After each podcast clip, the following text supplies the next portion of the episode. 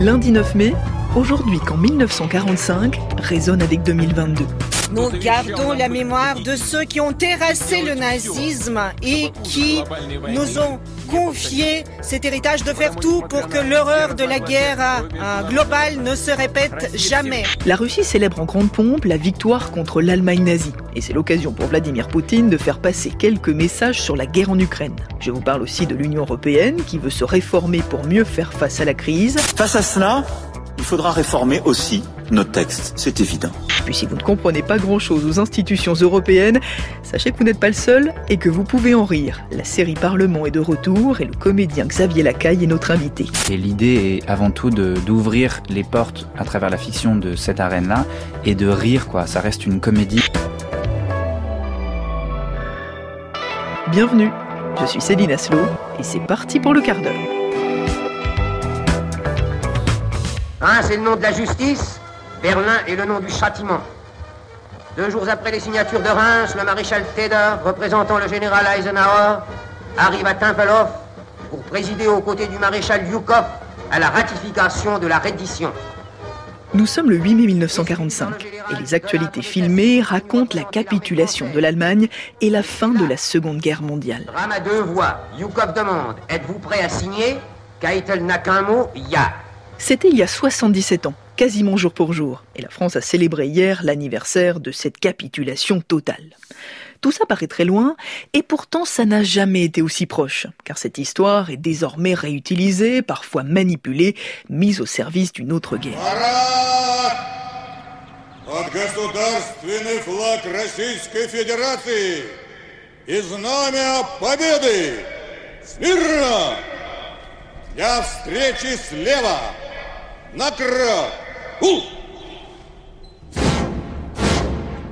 Ce matin à Moscou, la Russie aussi commémorait la victoire contre l'Allemagne nazie, avec un immense défilé sur la place rouge. Des chars, des drapeaux et un défilé populaire appelé la marche des immortels, où des milliers de personnes ont brandi des photos des héros de 1945. Et pendant son discours, Vladimir Poutine ne s'est pas contenté de saluer la mémoire des soldats de la Seconde Guerre mondiale. Il a aussi félicité ceux qui sont aujourd'hui engagés dans le conflit en Ukraine.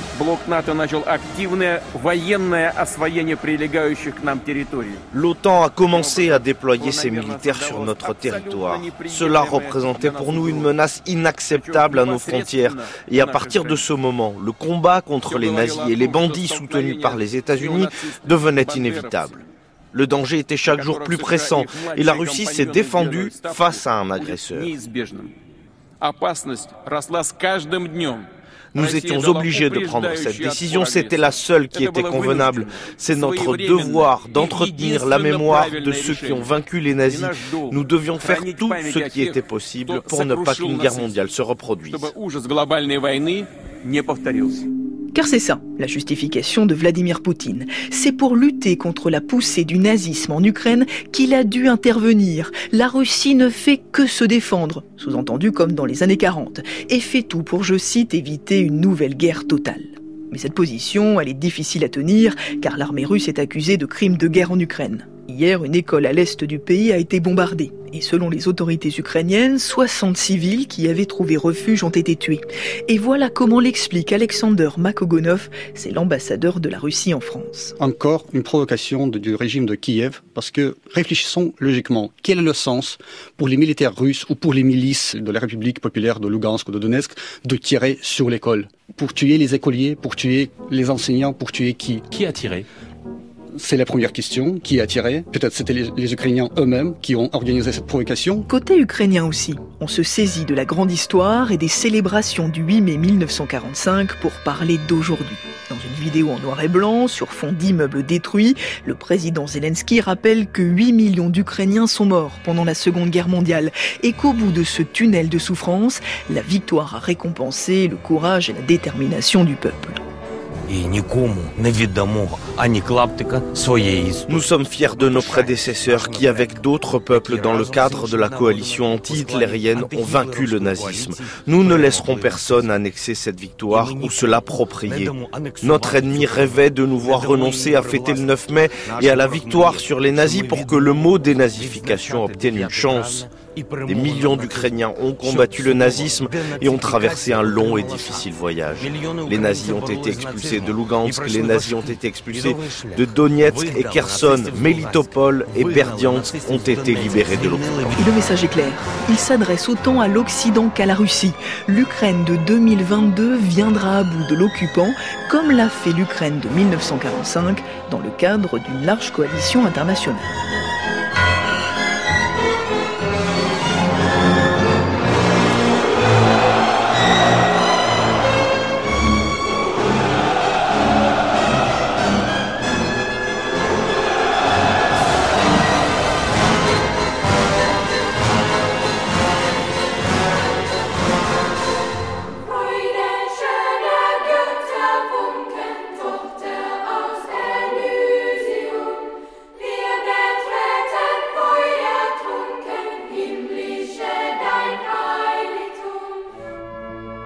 Justement, au sein de l'Union européenne aussi, le passé et le présent se mêlent et les causes d'aujourd'hui résonnent avec les combats d'hier. L'Europe ne se fera pas d'un coup, ni dans une construction d'ensemble. Elle se fera par des réalisations concrètes, créant d'abord une solidarité de fait. Ça, c'était le 9 mai 1950. Le discours de Robert Schuman, ministre français des Affaires étrangères, avait été l'un des moments fondateurs de l'Union européenne. Et le 9 mai est désormais la journée de l'Europe où l'on se félicite de ne plus connaître la guerre sur notre sol. Alors évidemment, l'ambiance est un peu différente cette année et le président du Conseil européen, Charles Michel, a d'ailleurs choisi de passer la journée du 9 mai à Odessa. Alors qu'Emmanuel Macron, lui, est à Strasbourg pour rappeler l'engagement de l'Europe en faveur de la paix. Aujourd'hui, en ce 9 mai, la liberté et l'espoir dans l'avenir ont le visage de l'Union européenne. Car cette guerre est aussi un défi pour l'Europe. L'Union européenne tente de soutenir l'Ukraine sans s'opposer frontalement à la Russie et de dépasser les intérêts économiques des uns et des autres pour parler d'une même voix sur le sujet. Alors pour être plus fort face à la crise, les 27 doivent se réformer, dit aujourd'hui Ursula von der Leyen.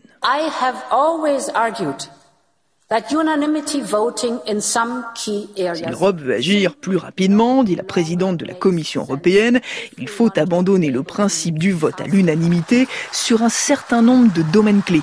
Et ça serait une évolution majeure. Ursula von der Leyen promet aussi d'autres changements pour rendre l'Europe plus compréhensible, plus accessible aux citoyens. Parce qu'on va pas se mentir, c'est pas très simple l'Europe, y compris pour ceux qui y travaillent. Et c'est ce que montre l'excellente série Parlement qui se déroule à Bruxelles.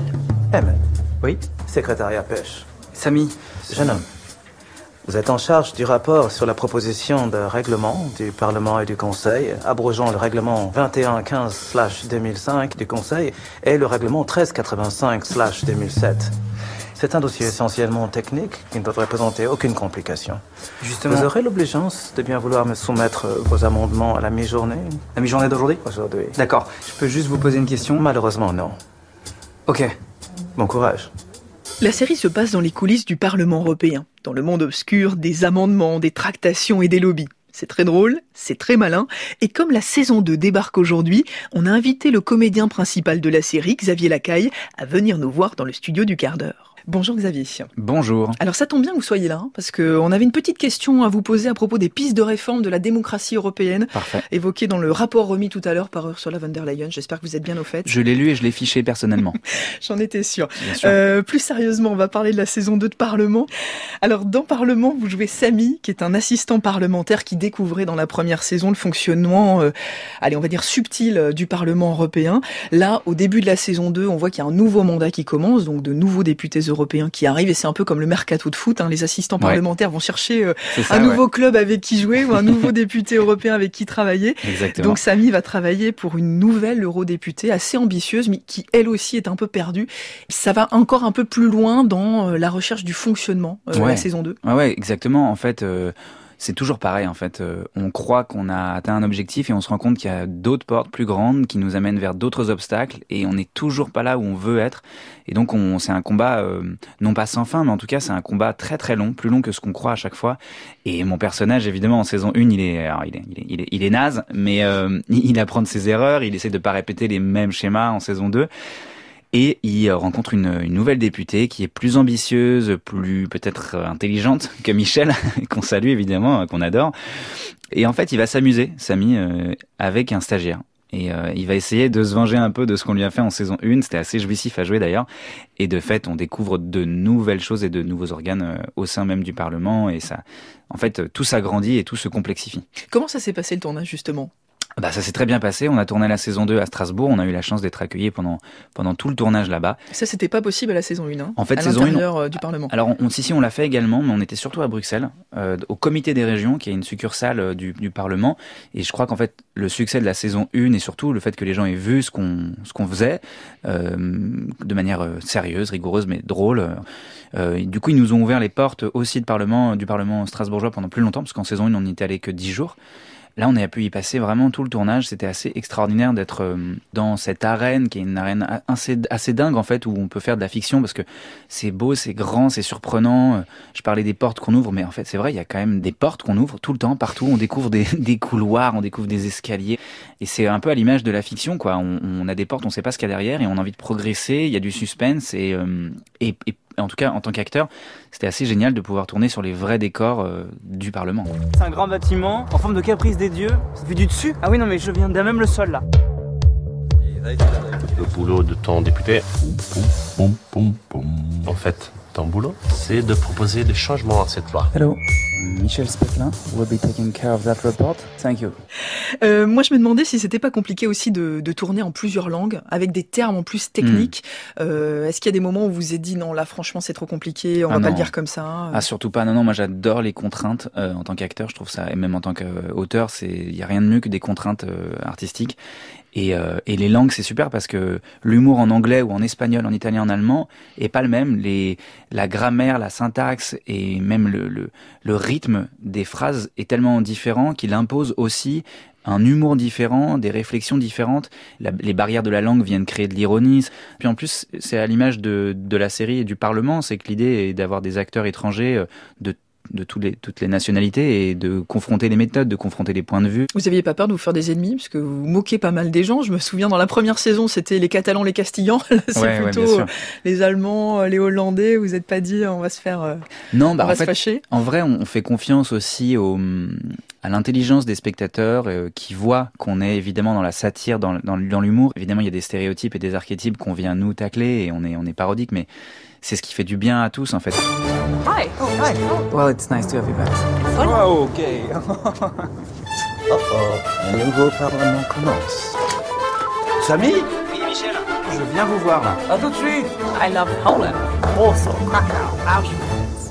It's so funny how bad you are at your job. I know that. Mais c'est ça qui est intéressant dans cette série, c'est qu'on s'en moque évidemment de l'Europe. Ouais. Euh, c'est c'est une série comique, mm. mais euh, comment dire, on, on, le on la dévalorise pas. Pas euh... du tout, non non, on la ridiculise pas, on la on la.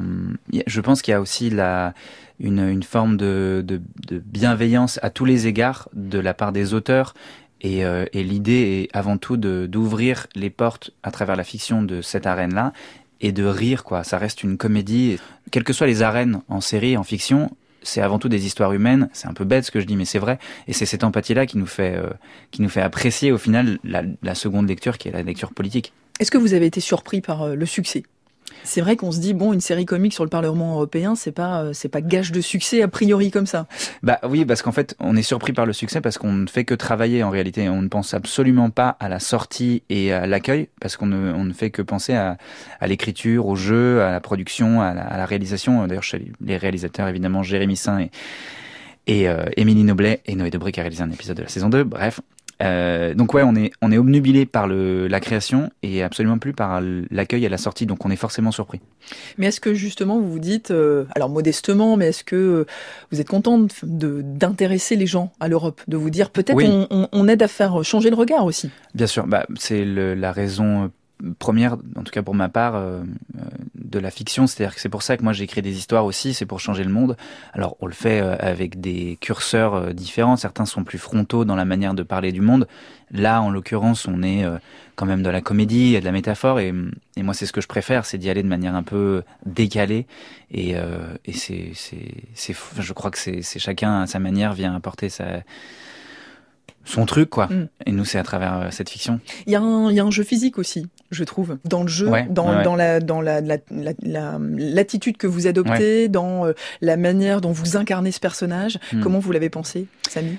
Eh ben, je l'ai pensé comme une grenouille. C'est-à-dire que les... non, non, mais c'est une remarque euh, que j'aime bien parce que je travaille mes rôles euh, avec euh, beaucoup d'instinct et de et de physique. Je suis pas du tout intellectuel là-dessus. Euh, c'est certainement parce que je suis débile, mais en tout cas, j'aime bien commencer par le physique, par la démarche, par le regard. Et c'est vrai que, en tout cas, en saison 1, il y avait quelque chose de très fuyant, de très léger. Il était jamais ancré, toujours sur la pointe des pieds. Il, il osait pas regarder les gens dans, dans les yeux et la voix plutôt aiguë alors que j'ai une voix extrêmement grave, vous pouvez tous l'entendre, je suis voilà. Euh, et en saison 2, il, évolue, il est quand même plus plus stable, euh, il ose un peu plus, sa voix est plus posée. Donc c'est c'est un travail aussi qu'on peut faire sur des séries en fait. On fait progresser le personnage et c'est c'est jouissif. Est-ce qu'il y aura une saison 3 alors ça, j'aimerais bien écouter, écouter. Il y a peut-être une saison 3. Bon bah merci beaucoup Xavier. en attendant la saison 3, il y a la saison 1 tous les lundis sur France 5. Donc dites si je dis pas de bêtises. La saison 2, bah, quand vous voulez, euh, sur la plateforme euh, France.tv. Exactement. C'est bien ça. Merci beaucoup d'être venu nous en parler. Merci. Aujourd'hui dans le studio du quart d'heure.